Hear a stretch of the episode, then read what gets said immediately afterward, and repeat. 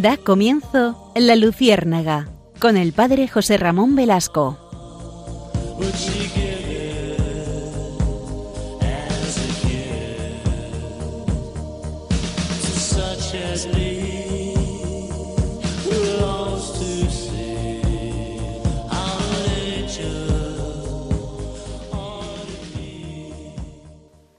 Muy buenas noches, queridos amigos.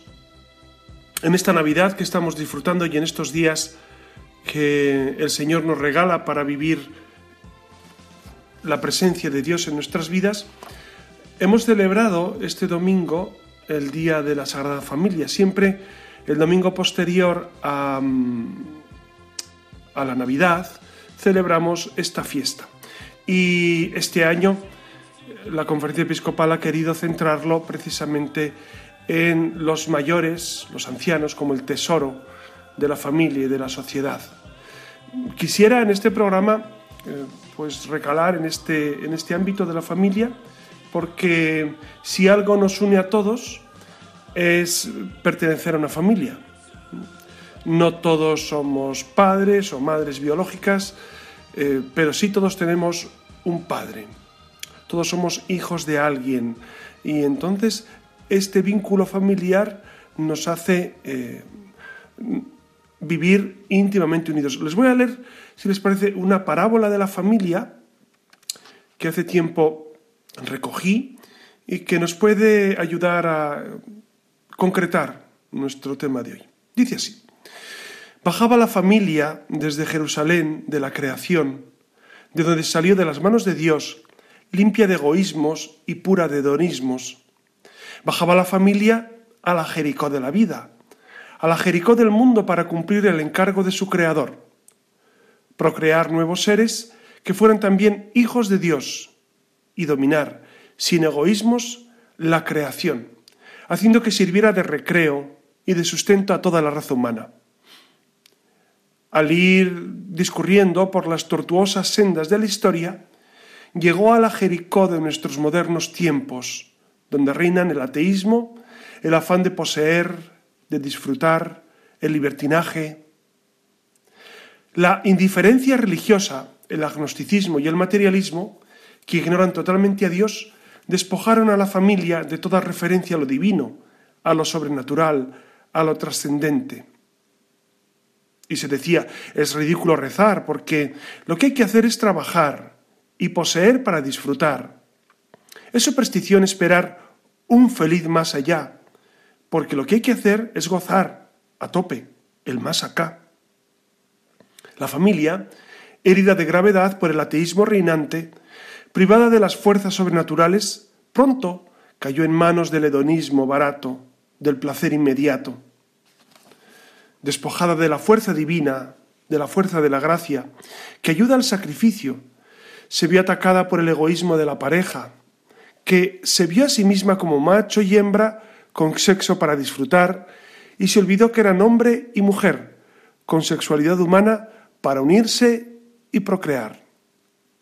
Y cambiando así el gozo de los hijos por el disfrute egoísta de la genitalidad, pronto rompió la familia su unidad, cayendo en el divorcio, en el amante de turno, en la pareja sentimental que tanto se lleva en la moderna sociedad y hasta en las parejas de hecho. Estando así la familia, malherida en esta cuneta de la modernidad, acertó a pasar por allí un sociólogo. La estudió un buen rato y dijo, la familia está muerta. Hoy lo que se lleva es la individualidad, vivir independientemente o con pareja ocasional, sin compromiso serio. Pasó después un psicólogo y viéndola en grave estado dijo, la familia ha sido una institución opresiva, que no ha dejado a los hijos ser ellos mismos. Con eso del amor, respeto y obediencia a sus progenitores, lo mejor es que esta institución desaparezca. Y es hora de que los niños y los jóvenes crezcan sin represiones ni tabúes de ninguna clase. Así tendremos hombres libres y no traumatizados.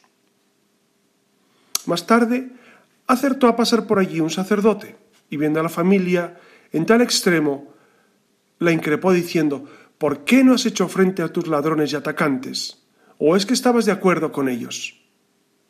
Finalmente, pasó por allí Cristo, el Señor, y tuvo compasión de ella. Le limpió con ternura sus heridas, la fortaleció con la sangre del sacramento, y sobre sus hombros la llevó a la posada de la iglesia, y a sus cuidadores les dio el encargo, la he comprado con su sangre, y quiero hacer de ella mi tierra amada. No la dejéis sola en el camino de la vida, fortalecedla con mi pan y con el vino eucarísticos, orientadla y guiadla con mi palabra, asistidla con mi gracia. Y los posaderos de la Iglesia tienen que ser fieles a Cristo, cumpliendo escrupulosamente su encargo de amor y de protección. Fíjense que esta, pues este relato que, que hace años descubrí, es verdad que refleja muy bien, de un modo, eh, usando la parábola de, precisamente del buen samaritano, usando esa parábola y haciendo esa transposición, viendo cómo la familia pues ha sido también zarandeada por, por la historia, especialmente por nuestro tiempo. Y es verdad que la familia está siendo profundamente atacada, pero no es de ahora, no es del año 2021 o 2020, todavía estamos en 2020, sino eh, desde hace bastantes años ha habido un ataque sistemático a la familia. ¿no?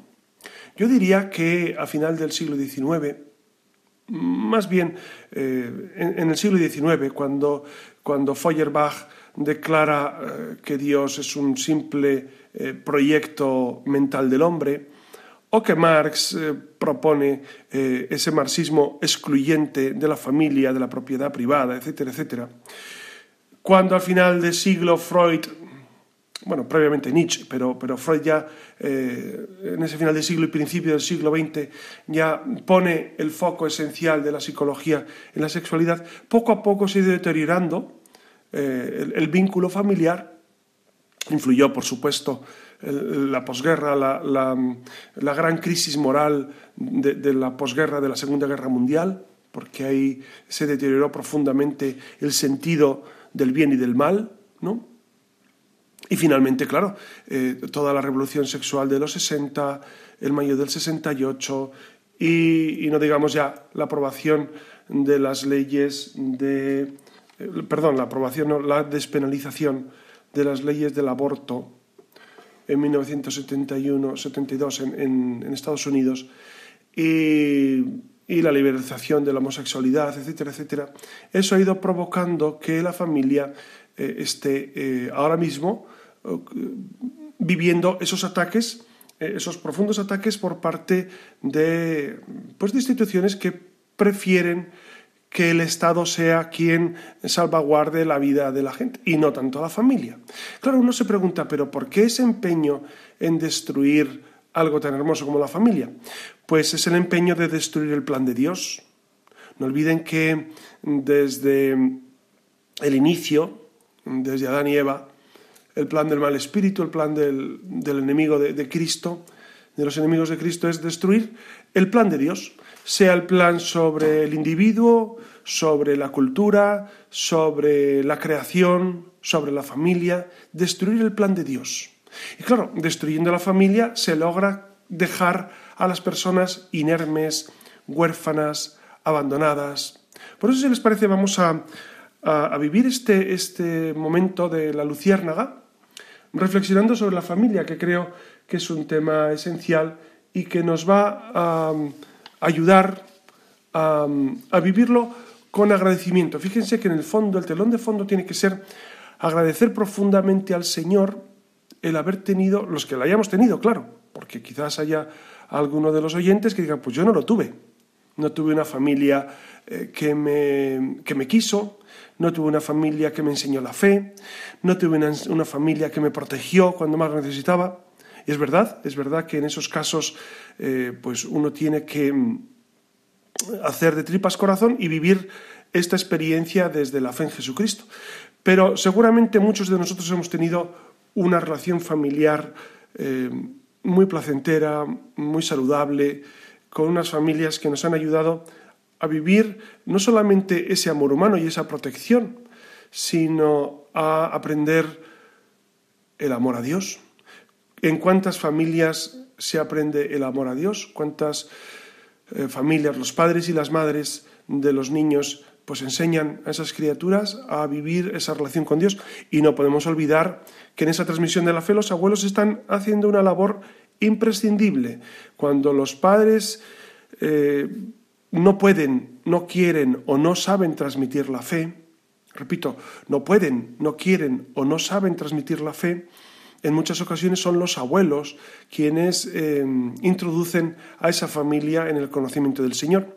O también ha ocurrido, y está ocurriendo precisamente con algunos niños que, que reciben catequesis de primera comunión y que frecuentan la parroquia, que a través de los niños, los padres se van acercando a Dios. De eso hemos tenido muchas experiencias en las parroquias. Eh, es, una, experiencia muy gozosa ver cómo a través de esos niños que se acercan a Dios en, pues en esas Eucaristías dominicales, en esas catequesis, los padres también eh, pues viven esa experiencia de fe. Por lo tanto, yo creo que hay una realidad que es luminosa, que es tantas familias que viven intensamente eh, esta relación con Dios y entre ellos, pero también hay dificultades, hay dificultades entre la familia. Si les parece, vamos a, reflexionar sobre algunas dificultades. Voy a servirme de un, texto de un, psicólogo que se llama Natanael Padilla, que expone precisamente pues estas dificultades que, que se viven en familia y las vamos comentando porque nos pueden ayudar. Quizás alguno de ustedes diga, pues a mí me viene bien ese aspecto para mejorar, pues ojalá, ojalá nos sirva a todos para mejorar algún aspecto que, digamos, podemos incrementar, podemos superar, etcétera, etcétera. De entrada les tengo que decir que en todas las familias cuecen habas, es decir, que en todas las familias hay dificultades. Eh, claro, el problema es cuando esas dificultades llegan a problemas y llegan a extremos como de separar la familia. Eh, por eso, si uno se siente aludido, digamos, por estas dificultades que vamos a señalar, bueno, es normal que, existan, que existan pues esos pequeños eh, altibajos en la relación familiar, entre el matrimonio, los padres hijos o con los abuelos, etcétera, etcétera. Pero es tiempo de, mejorar siempre para todos. Eh, la, primera, la primera de estas, digamos, fatalidades o enemigos, más bien enemigos del hogar, sería la falta de un compromiso espiritual en la familia. Fíjense que, lo he puesto como primero porque a veces pensamos que Dios es como una superestructura que puede estar o puede no estar. Que bueno, que lo importante es que la familia tenga una buena casa, un, sueldo o, o dos sueldos mensuales y que los niños tengan un buen colegio y que se críen sanos y ya está. No, no, no, es que nos hemos, claro, nos hemos equivocado seguramente en el fondo de la cuestión. El fondo de la cuestión es que el ser humano eh, primero pertenece a la familia de Dios, que los hijos son un regalo que Dios hace a la familia, que no son un derecho, un derecho que yo tengo a tener hijos, no, no. Eh, tú tienes un regalo que Dios te ha concedido. Y entonces, por eso comenzamos con el primer punto que me parece esencial, que es eh, el compromiso espiritual en la familia. Porque eh, el mayor porcentaje de matrimonios eh, hasta ahora, hasta ahora, hasta hace unos años, pues firmaba su compromiso legal con un compromiso eclesiástico. Y esto lo hemos vivido en, España, les digo, hasta hace pocos años. Ahora ya prácticamente los que se casan por la iglesia son muy pocos.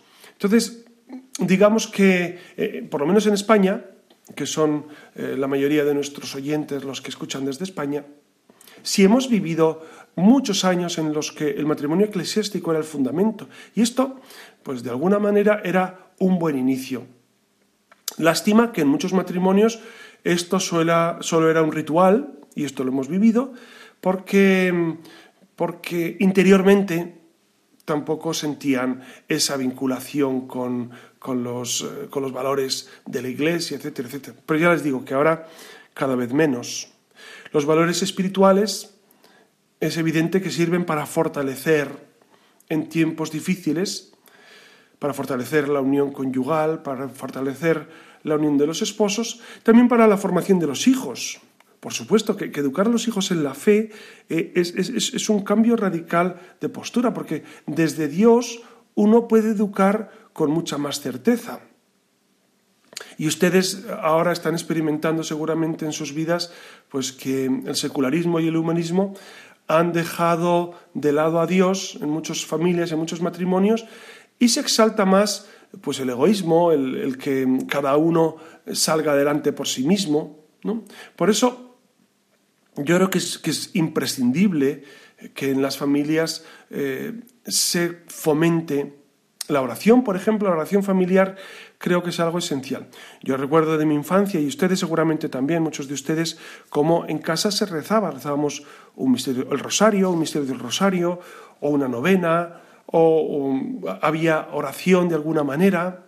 Eh, el Sagrado Corazón presidía la casa, el Sagrado Corazón entronizado. Eh, había un ambiente en el que la fe era habitual, la misa dominical eh, se vivía en familia en la medida de lo posible, en la medida en que todos podían ir a la misma hora. Creo que son detalles en los que se demuestra que Dios realmente es el centro de esa familia, el centro de ese vínculo. Por eso, si les parece, vamos a tener un momento de, oración, un, intervalo musical y continuamos con los demás eh, compromisos de la familia.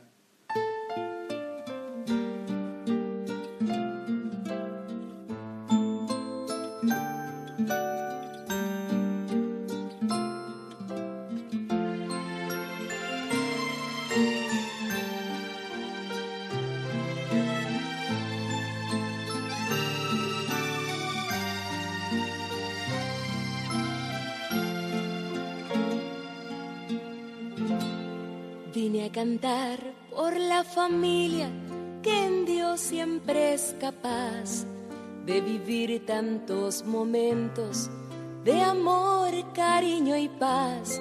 Vine a cantar para los niños que hacen fiestas sin parar, llenan todo de alegría en respuesta a sus papás. Canto a los enamorados que no se avergüenzan más de las cosas que pasaron, que vivieron sus papás.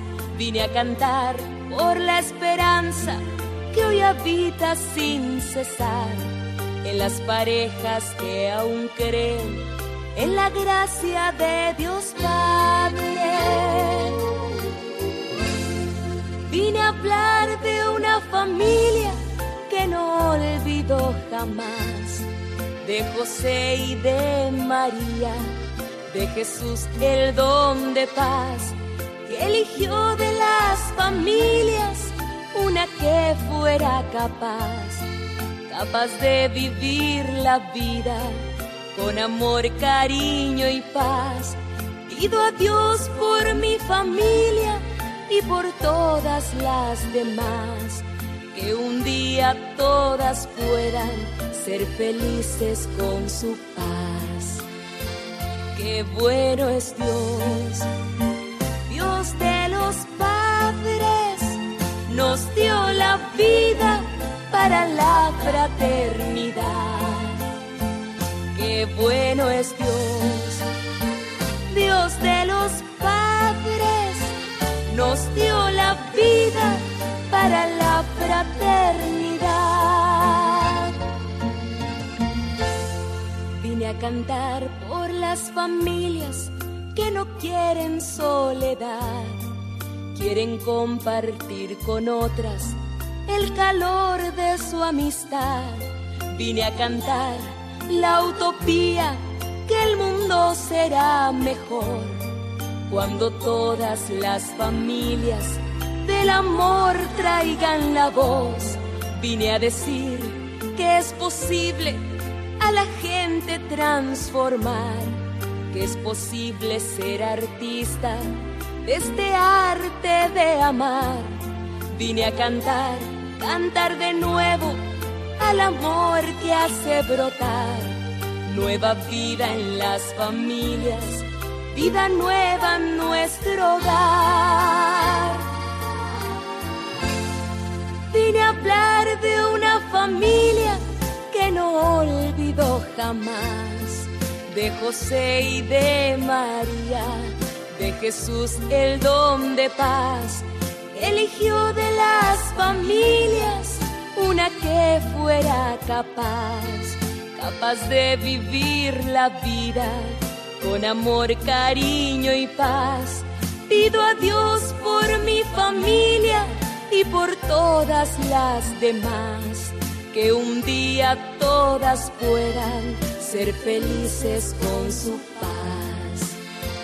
Qué bueno es Dios, Dios de los padres, nos dio la vida para la fraternidad. Qué bueno es Dios, Dios de los padres nos dio la vida para la fraternidad. Qué bueno es Dios, Dios de los padres, nos dio la vida para la fraternidad. Qué bueno es Dios, Dios de los padres, nos dio la vida para la fraternidad. El segundo escollo, el segundo problema que, podríamos eh, destacar, ya le digo que en esto pues habría muchos aspectos y, muchas cuestiones y otros, otros modos de, realizar esto, pero digamos que el segundo gran problema sería la lucha de poder dentro de la pareja y voy a explicarles en qué consiste esto. Porque claro, uno no se casa para ver quién puede más o quién es eh, el que mm, está por encima del otro, ¿no? Es verdad que, en nuestro tiempo eh, han cambiado mucho los patrones tradicionales en la relación de la familia, ¿no? Eh, el concepto de sujeción del que habla de los Efesios, y, que de hecho en, las lecturas del domingo recordábamos, es verdad que, debe ser examinado. Bueno, cuando San Pablo habla de esposas, estad sujetas a vuestro marido, después inmediatamente dice al marido, eh, ama a tu esposa como Cristo ama a su iglesia. Claro, esta segunda parte algunos dicen eh, se queda obviada y es verdad que a veces olvidamos que si bien dice sujeción por parte de la mujer al marido, después dice, marido, tienes que amar a tu esposa hasta dar la vida por ella, como Cristo ha dado por la iglesia. Entonces, digamos que es mutua esa donación. Yo a veces a los, a los novios, cuando se van a casar, cuando se casaban, porque ciertamente cada vez tenemos menos bodas en las parroquias y, menos cursillos prematrimoniales, etcétera, etcétera, yo les decía que, y les digo, que para casarse es necesario Claro, quererse profundamente, pero eh, ¿cuál sería la prueba del algodón de que uno está preparado y es lo bastante maduro? Cuando quieres dar tu vida por el otro, cuando estás dispuesto a perder para que el otro gane, entonces quiere decir que, eh, que estás preparado para el matrimonio. Si no estás dispuesto a perder por el otro, si lo que quieres es guardar tu individualidad por encima de la pareja, entonces quizá todavía no estás del todo preparado preparado para el matrimonio y entonces sería necesario esperar. Yo a algunas parejas sí les he dicho que, que, mm, bueno, que, quizás eh, un tiempo de espera, un tiempo de maduración es bueno, es bueno. Claro, eh, el tiempo no cura las cosas si uno no se propone eh, de verdad solucionarlas. Entonces, yo lo que veo en algunas parejas es una falta de madurez humana grandísima, pero eso no se arregla con un cursillo prematrimonial. ¿no? A veces en las parroquias nos esforzamos en el cursillo prematrimonial y, es lo que tenemos que hacer, pero cuando hay un déficit mm, de maduración personal es muy complicado, es muy complicado. Ustedes saben que los bautizados tienen derecho a contraer matrimonio. Yo, de hecho, cuando empecé eh, el ministerio sacerdotal, em, pues yo me daba cuenta de que em, algunas parejas llegaban pues casi casi por cumplir. Y yo le pregunté a mi obispo, que era don Francisco, en, el momento, y em, le pregunté que si debía casar a las personas que mostraban a veces una cierta indiferencia ante la fe, una cierta distancia, que, no vivían eh, la Eucaristía Dominical, por ejemplo, que no suelen vivir en gracia. Y él me dijo algo que me ayudó mucho. Dijo, eh, con tal que tengan el mínimo de la fe que la Iglesia exige, que la Iglesia pide, se les debe casar. Claro, y esto es muy importante porque los contrayentes tienen derecho a contraer matrimonio. Entonces, con tal de que tengan el mínimo eh, de, los, de, los, requisitos, se les debe casar. Claro, eh, la Iglesia debe explicarles bien a qué se comprometen. De hecho, en el expediente matrimonial nosotros hacemos una serie de preguntas para que los cónyuges decidan si quieren lo que la Iglesia quiere, porque si no estaríamos en un matrimonio nulo. O sea, que no existe matrimonio. De hecho, el Papa Francisco, eh, cuando habló de esta realidad, afirmaba que una gran cantidad de matrimonios son nulos, precisamente por no darse cuenta a los contrayentes del compromiso que conlleva el matrimonio eclesiástico. Por eso nuestro deber como pastores es explicar muy bien en qué consiste lo que nosotros lo que la Iglesia propone, explicarlo muy bien para evitar la nulidad matrimonial. Y continuamos con ese, ese, ese segundo escollo que es la lucha de poder en la pareja, que en ocasiones quien gana más, quien gana más económicamente me refiero, se cree con derecho a decidir todo sobre la economía, sobre lo que hay que comprar, sobre el presupuesto, y, y, en ocasiones no se pide opinión, incluso se llevan economías separadas, claro. E, eso uno puede pensar, eso puede ser muy bueno, pero también puede ser un signo de desconfianza, ¿no? Y, claro, conforme pasan los años, en ocasiones estas cuestiones, estas cuestiones que son, eh, podríamos decir, secundarias, ¿no? pero al final constituyen fuente de distancia entre los cónyuges, incluso entre el resto de los familiares.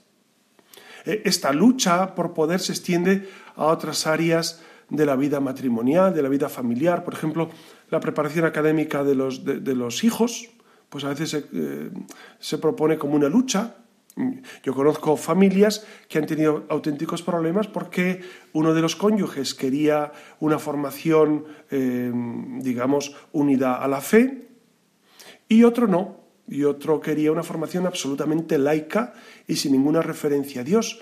Claro, entonces esto es fuente de conflicto. Ustedes saben que para casarse por la Iglesia, para casarse desde el punto de vista de la fe, es necesario que uno se comprometa a educar a los hijos en la fe cristiana. Si no los educa, no está viviendo el matrimonio. Es más, si uno eh, eh, miente cuando se le pregunta sobre este aspecto, es matrimonio nulo, nuevo matrimonio. E, es, muy serio para la Iglesia la educación de los hijos, por eso eh, los cónyuges, antes de casarse, tienen que comprometerse a educar a los hijos en la fe. ¿Ven? Como, como al final, eh, no será porque no se lo explicamos nosotros, porque claro, la gente dice, es que los curas a veces no se explican. Bueno, puede ser, podría, pero yo malicio que no es para tanto. Es decir, todo el mundo eh, conoce bastante bien la doctrina de la Iglesia. ¿Por qué?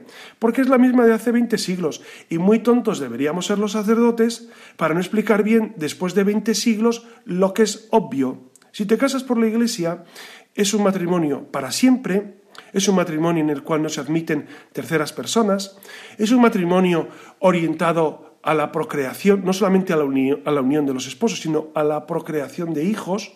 Es un matrimonio en el cual la fe tiene que ser esencial, esencial, no algo tangencial, algo bueno para mm, una vez al año, eh, el día Navidad. Y la educación de los hijos es evidente que tiene que ser una educación católica. Otra cosa es que eh, los contrayentes no quieren aceptar estos compromisos. Pero ya les digo, que, no querer aceptarlos es eh, ponerse en el filo de la nulidad matrimonial. Si no aceptas lo que la Iglesia propone sobre el matrimonio, aunque hayas jurado y perjurado que sí, pero si en tu corazón no lo querías, pues seguramente hubo matrimonio. Por eso eh, las declaraciones de nulidad se están dando con, mucha frecuencia porque hay falta eh, en este compromiso, en los compromisos que les he destacado. ¿no? Por eso, eh, repito, se extiende eh, esta lucha a veces en la preparación académica, en la vida laboral, en el manejo de, la educación de los hijos, La educación de los hijos, algunos son muy laxos, otros son muy... Ahí, eh, es una cuestión bastante más opinable, ¿no? Es verdad que, esta lucha de poder en la pareja es un enemigo eh, muy peligroso y, las parejas en ocasiones no quieren confrontarlo porque en ocasiones se pierde la capacidad de diálogo y en el fondo la capacidad de negociación. Es verdad que, que en la familia eh, puede haber pareceres distintos y, de hecho los hay, pero es necesario dialogar, incluso negociar, no negociar desde el punto frío de la distancia, sino desde el ceder en algunas cosas para ganar otras. ¿no? Por eso e, e, esta lucha de poder hace tanto daño y, no beneficia en absoluto a la familia. El tercer escollo de la familia, el tercer gran problema, sobre todo a la hora de educar a los hijos, es el favoritismo de los padres eh, por algún de los hijos, por alguna circunstancia, ¿no? En nuestra cultura latina, los, eh, en, ocasiones se da el hecho de que se quiere que el primer... Esto se daba antes, yo creo que ya no. Que el primer hijo sea varón para perpetuar el apellido, etcétera, etcétera. Y en ocasiones se ha podido dar una cierta inclinación del padre hacia, hacia el varón. Vemos que esto realmente se está, se está diluyendo y no es, no es, un problema tan grave. Yo creo que más grave que esto serían eh, precisamente algunos favoritismos sobre alguno de los hijos o alguno de los, de los familiares cercanos, que luego al final, o, sobre la, familia política, que también entra en, en consonancia con esto, y es verdad que uno se tiene que mantener bastante equilibrado y bastante equidistante para eh, no discriminar a alguno de los eh, que conforman la familia.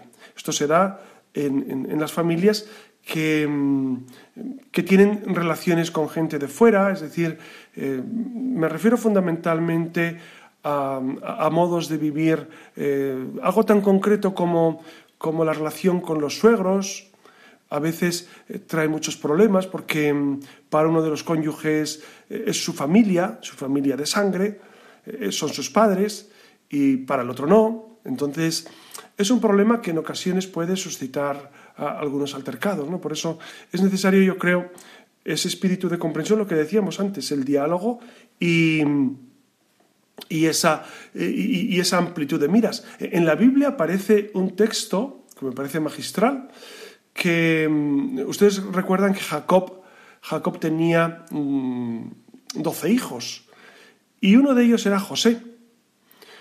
Y, José era más amado por su padre, más que sus hermanos. Dice Génesis 37, el capítulo 37, el versículo 3.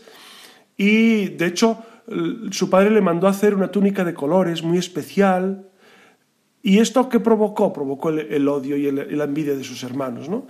Es, un hecho que, claro, uno puede tener preferencias, pero, pero no se deben notar. Porque si se notan, entonces eso provoca la disgregación de ese vínculo familiar. Por eso eh, no hay que permitir en las familias que el favoritismo cree un clima de tensión y desarmonía en nuestros hogares. Eh, de hecho, ocurre que, que cuando hay discusiones, la familia se coloca en bandos y siempre son los mismos. Siempre son los mismos los que se ubican en uno y en otro. No tanto por las ideas, sino por los afectos. Es decir, eh, eh, en ocasiones, fíjense, no se discute tanto ideas eh, esenciales sobre la vida, sobre la familia, sobre la realidad, sino, pues como yo siento esto y como esta persona es de mi cuerda y mi padre o mi madre o mi hermano o mi hijo, mi, como sé que se va a liar conmigo, pues hacemos un frente común.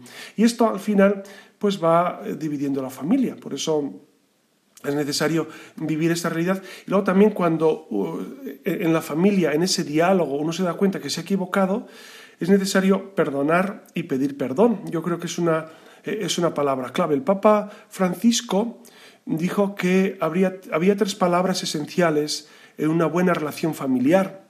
Gracias, Gracia es decir, agradecer todo, agradecer siempre las cosas que hacen por ti, eh, la madre, el padre, los hijos, todo lo que se hace por ti. Claro, eh, a veces es que me lo debe, eh, es que es mi madre, es que lo tiene que hacer, ya, pero lo está haciendo por amor. Entonces hay que agradecer, es que es mi padre, es que es mi, es que es mi hijo y lo tiene que hacer por, ya, pero agradeceselo porque es una palabra, es una palabra que eh, entraña precisamente eh, ese don de Dios para nosotros. Gracias viene precisamente de la presencia de Dios en nuestra vida, la gracia de Dios.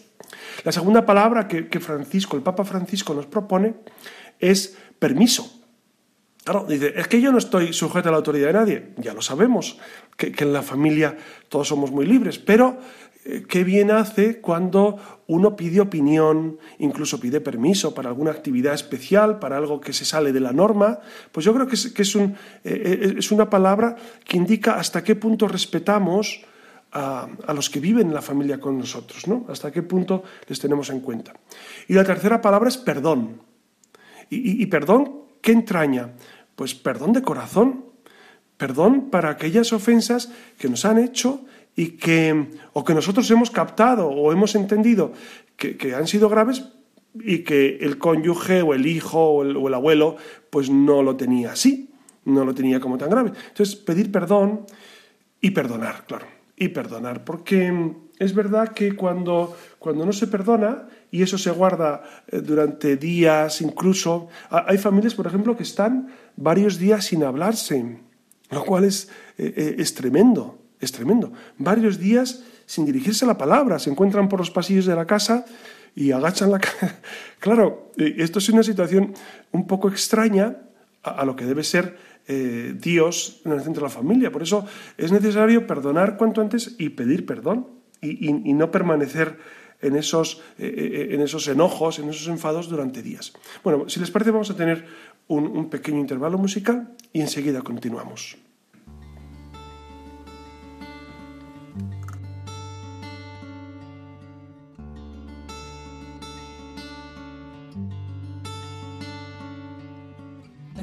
que se abren al que llega,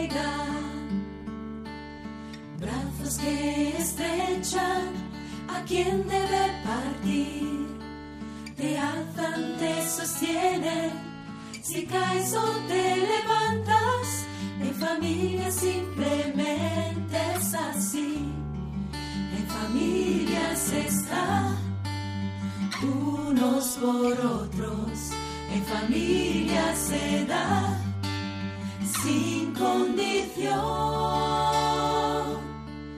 Su abrazo se dilata y va, va mucho más allá. En familia todos tienen lugar.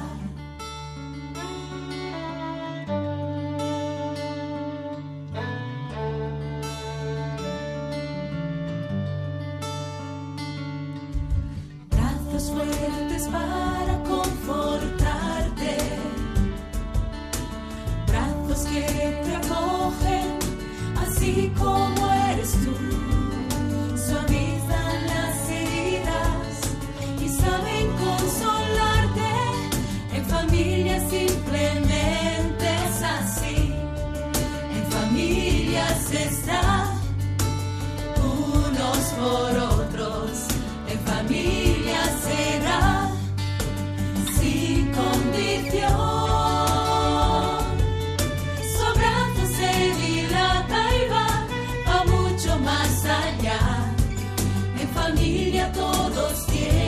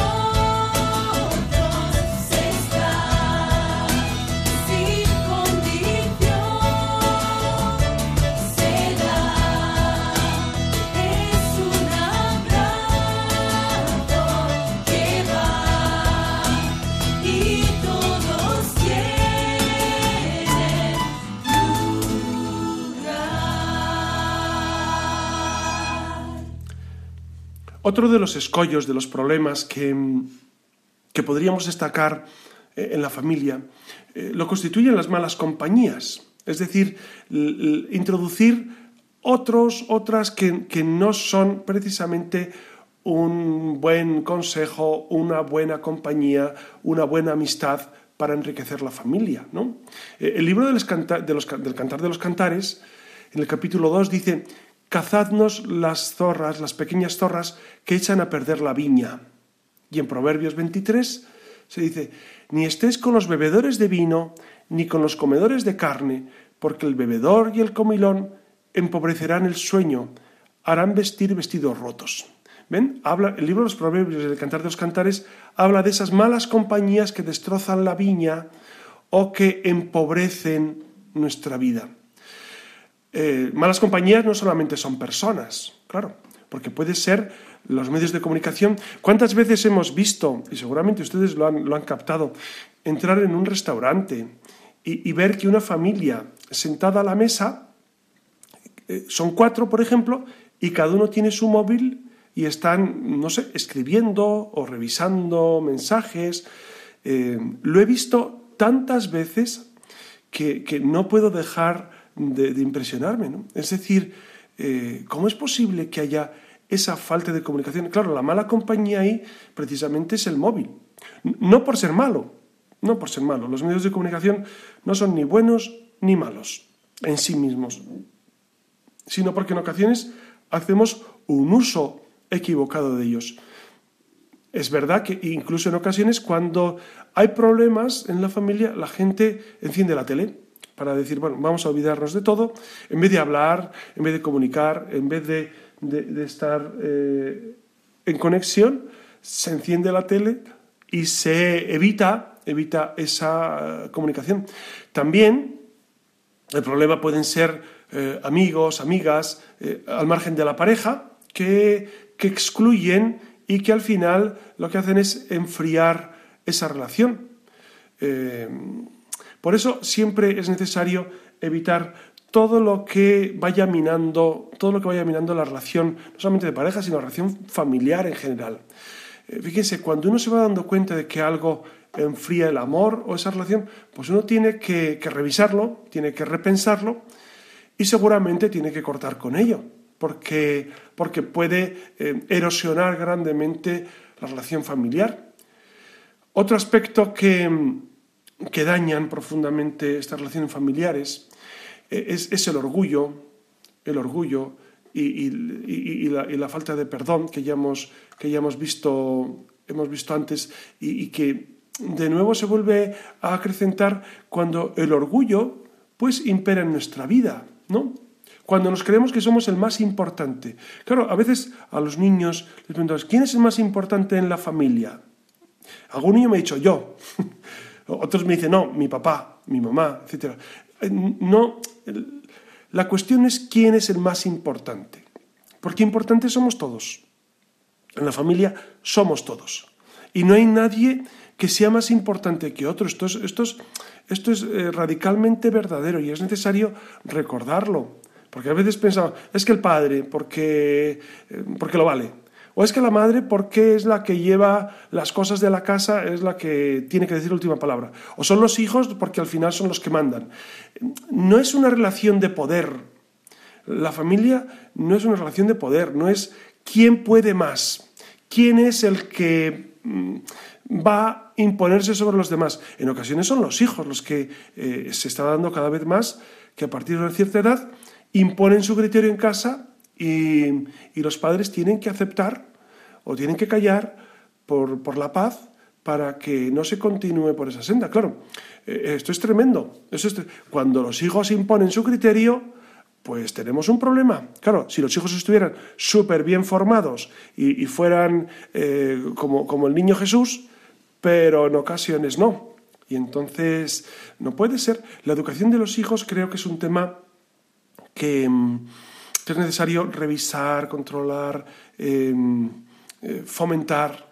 Tiene que haber diálogo, por supuesto, pero luego también tiene que haber normas. Una casa sin normas, una casa sin autoridad, al final eh, no construye una familia verdadera. Tiene que existir la autoridad, pero esto ya le digo que en ocasiones es harto complicado por las circunstancias que, rodean pues, la familia, sobre todo también eh, el ambiente que vive eh, los miembros de la familia fuera de casa. Estoy pensando en, los, hijos, en los adolescentes, que viven una realidad fuera de casa muy distinta. ¿Cuántas veces dicen, mi hijo fuera de casa es, es buenísimo y es pues muy agradable, pero en casa es justamente lo contrario. Bueno, esto se suele dar porque la verdad es que eh, uno en la familia, en la propia casa, se manifiesta tal cual, sin poner filtros. Fuera de casa sí ponemos filtros para, para, mm, para ser aceptados. En casa nos van a aceptar sí o sí. Nuestros padres o, los padres a los hijos los van a aceptar siempre porque son carne de su carne. Pero claro, eh, es necesario vivir esa relación y darnos cuenta, darnos cuenta de lo necesario que es vivir esa unidad. Eh, en muchas ocasiones muchas madres, sobre todo madres, se quejan de, la falta de amor mm, demostrado por parte de los hijos. Por eso eh, es necesario invitar una y otra vez a los hijos a demostrar el amor a las madres, a los padres, ¿no? Demostrarlo, que, no, es, no es darle cosas, sino demostrarlo con esas palabras de gratitud, con esas palabras de, entender la postura del Padre, etcétera, etcétera. ¿no?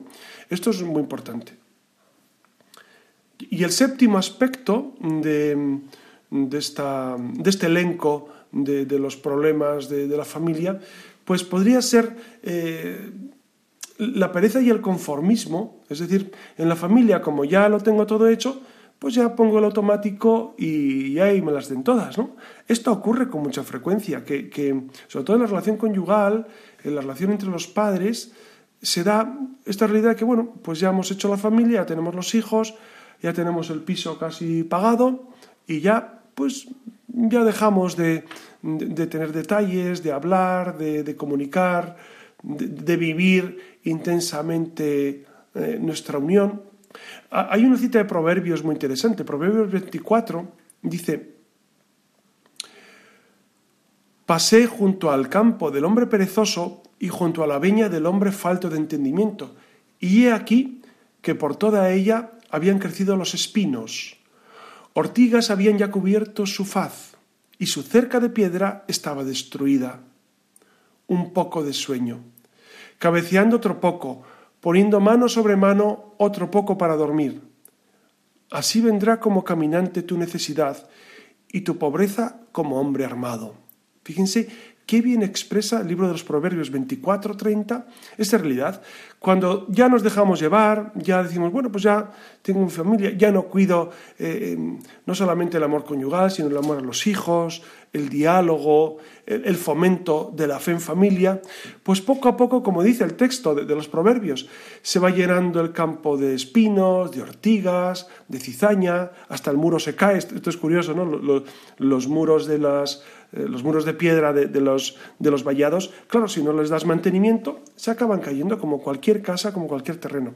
Por eso es necesario dar mantenimiento a la propia familia.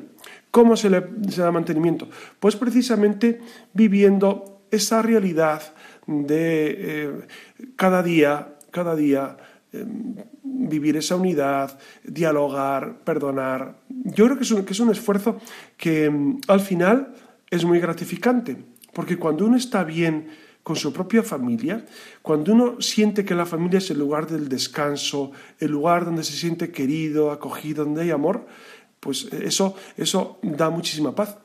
Y de hecho, cuando los padres a los hijos les invitan a vivir así, piensen que cuando esos padres sean mayores, los hijos tendrán con ellos pues eh, el cariño que se merecen. Fíjense lo que les decía al inicio. Cuando hemos celebrado este domingo, este Día de la Sagrada Familia, la conferencia episcopal nos dijo eh, los ancianos como el tesoro de la familia y de la sociedad.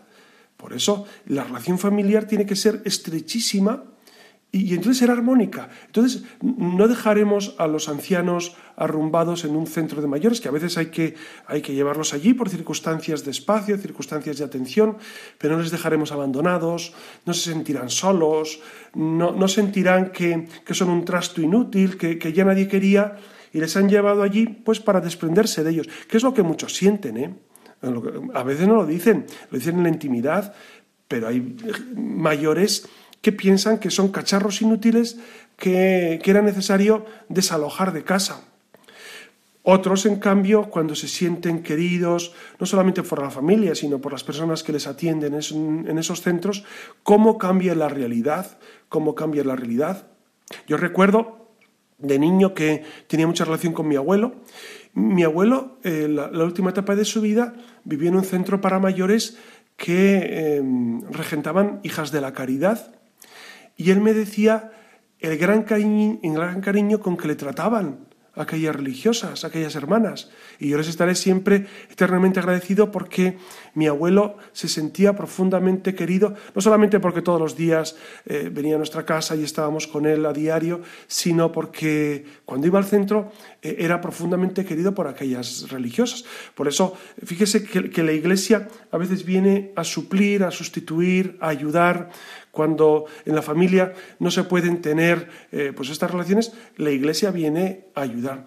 ¿Cuántas parroquias tienen grupos de familias? ¿Cuántas parroquias atienden matrimonios para que vivan ese diálogo?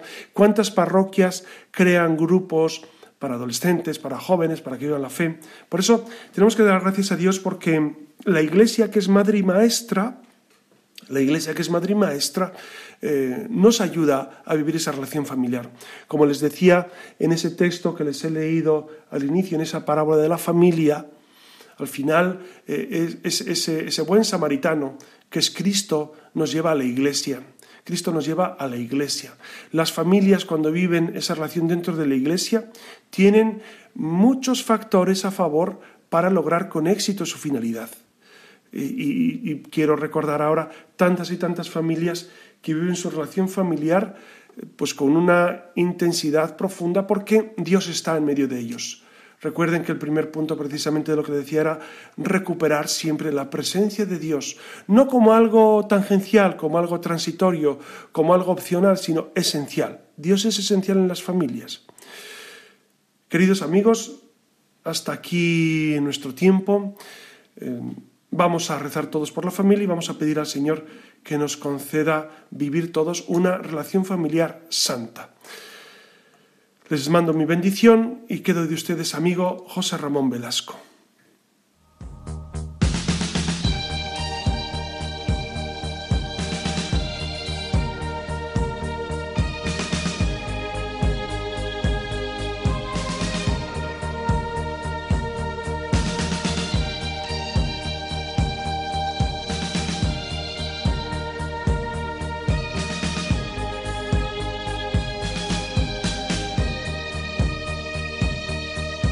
Han escuchado en Radio María La Luciérnaga con el padre José Ramón Velasco.